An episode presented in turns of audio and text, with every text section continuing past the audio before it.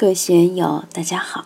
今天我们继续学习《禅说庄子耕桑处平气顺心的养生秘法》第三讲“天光灵台宇宙天门”第一部分。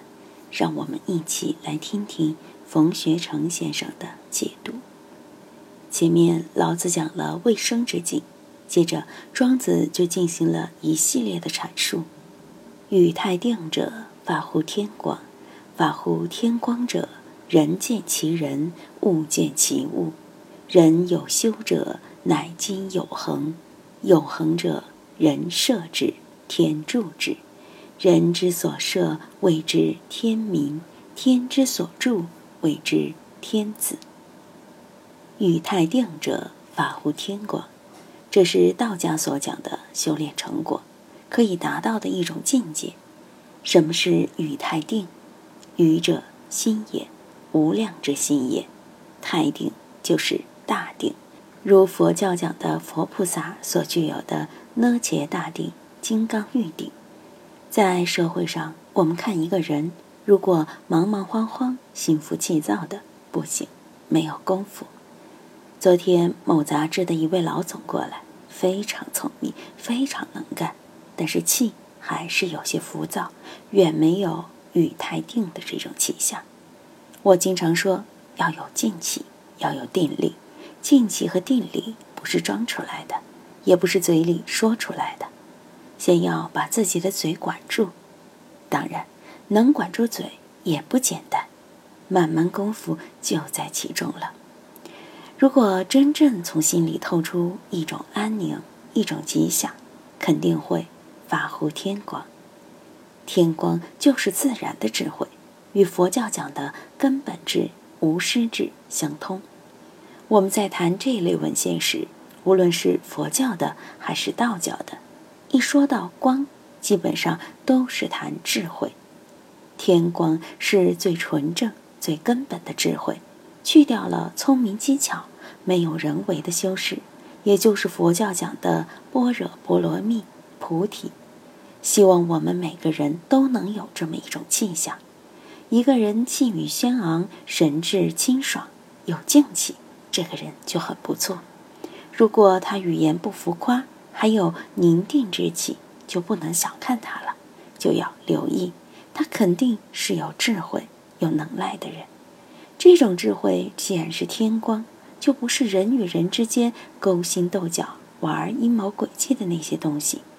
烦恼里面什么阴谋诡计都有，没有烦恼哪有什么阴谋诡计？没有烦恼就没有人世间所谓聪明技巧的东西。这种智慧很直接，不需要去求证，不需要转弯抹角，是自然的。有些从事尖端科学研究的科学家，如从事数学的、物理学的，包括天体力学、量子力学的这些科学家。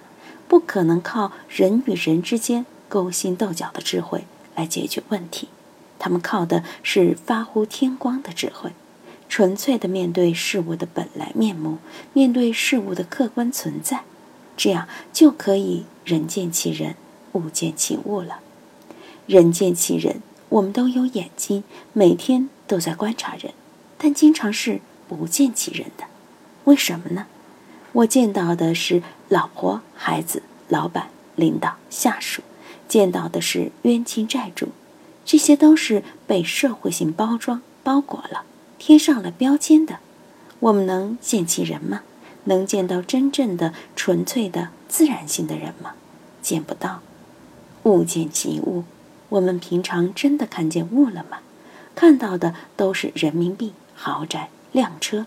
看到的是名牌衣服一套几万块，这些都是已经社会化、有价值的东西，不是自然之物了。山里面的树木在山里本来不值钱，但现在城市要搞建设、要绿化，如今的楼盘豪宅都需要名贵树木来点缀。这一折腾，弄到城里就变成了几十万甚至几百万的民宿，物已经不是物了，是商品了。所以我们说，我们见到的人不是人，物不是物，看见的都是人的社会性和物的商品性。社会在发展，的确是这样的。但是道家的思想不提倡在社会性上发展，它要求我们去掉沉重的社会性，回归于本朴的自然性中。社会性的东西，一方面会给我们带来利益，同样也会给我们带来烦恼。生态环境的问题，社会病的问题，社会中的种种危机都向我们昭示。社会性应该受到限制，不能让它漫无节制的发展。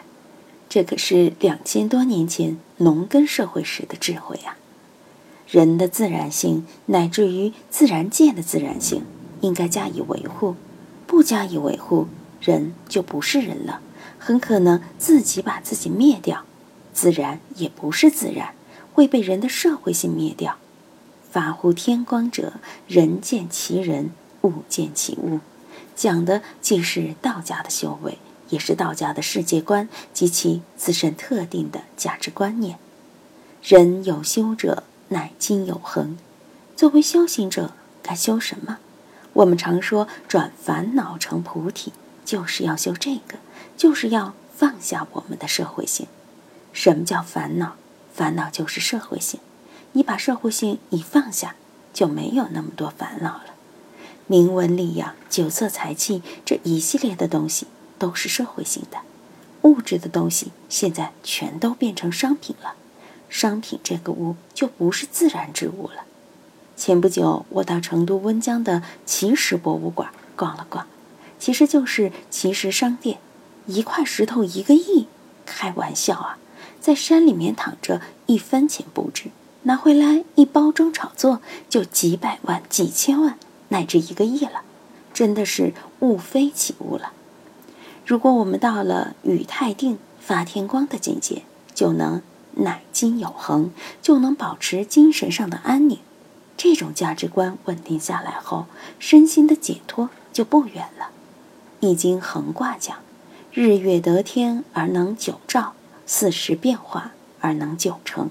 圣人久于其道而天下化成。观其所恒，则天地万物之情可见矣。”所以，乃今有恒，就是有道；有恒者，就是有道的人。高僧高道们都有这样的功夫。我们经常说无常，其实社会上的无常比我们生命的无常更严峻。我们的生命从生到死很简单，也就是一百年，但在我们有限的生命之中，看到社会上无常的现象太多了。那些当官的，就像《红楼梦》里说的：“因嫌纱帽小，致使所家扛。”昨怜破袄寒，今嫌紫蟒长。乱哄哄，你方唱罢我登场，反认他乡是故乡，甚荒唐！到头来都是为他人做嫁衣裳。如今老板跳楼，干部双规，被送到监狱里面去的事例太多了，几乎天天都有。这就是无常，就是无恒。人被社会性污染后。在酒色财气的漩涡里面折腾，人将不忍了，哪里还有恒？人之所设，谓之天命。设即宿舍，人们修养之处，我们应寄舍于什么地方呢？应寄舍于大道。人都愿意在大道的庇护之下，自然的生长繁衍，没有社会性的束缚，更没有被社会性所污染。这样的人，谓之天命。就叫自然法人，天之所助，谓之天子。天子就是替天行道的人。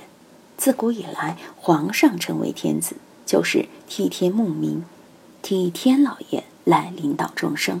这个天子，从社会性上来说，就是皇帝；从自然性来说，就是一个纯粹的、没有社会污染的、自然而优秀的道人。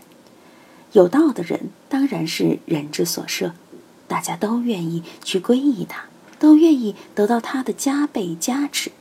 如果老佛爷今天还在，那不得了，全世界都太平了。所有的人，好人坏人，东南西北的，黑皮肤白皮肤的，都要去皈依。这样的人肯定是天助之，老天爷当然会助他，给他当护法，肯定是极无不利了。凭什么这样说呢？《易经》里说：“自天佑之，吉无不利。天之所助者，顺也；人之所助者，信也。履信似乎顺，又以尚贤也，是以自天佑之，吉无不利也。”《易经》的这些话，就是天助之的最好解释。程玄英在其书中说：“出则君厚，处则异人，皆以灵道体长，故至自公者也。”其说虽简约，但点出了精神。今天就读到这里，欢迎大家在评论中分享所思所得。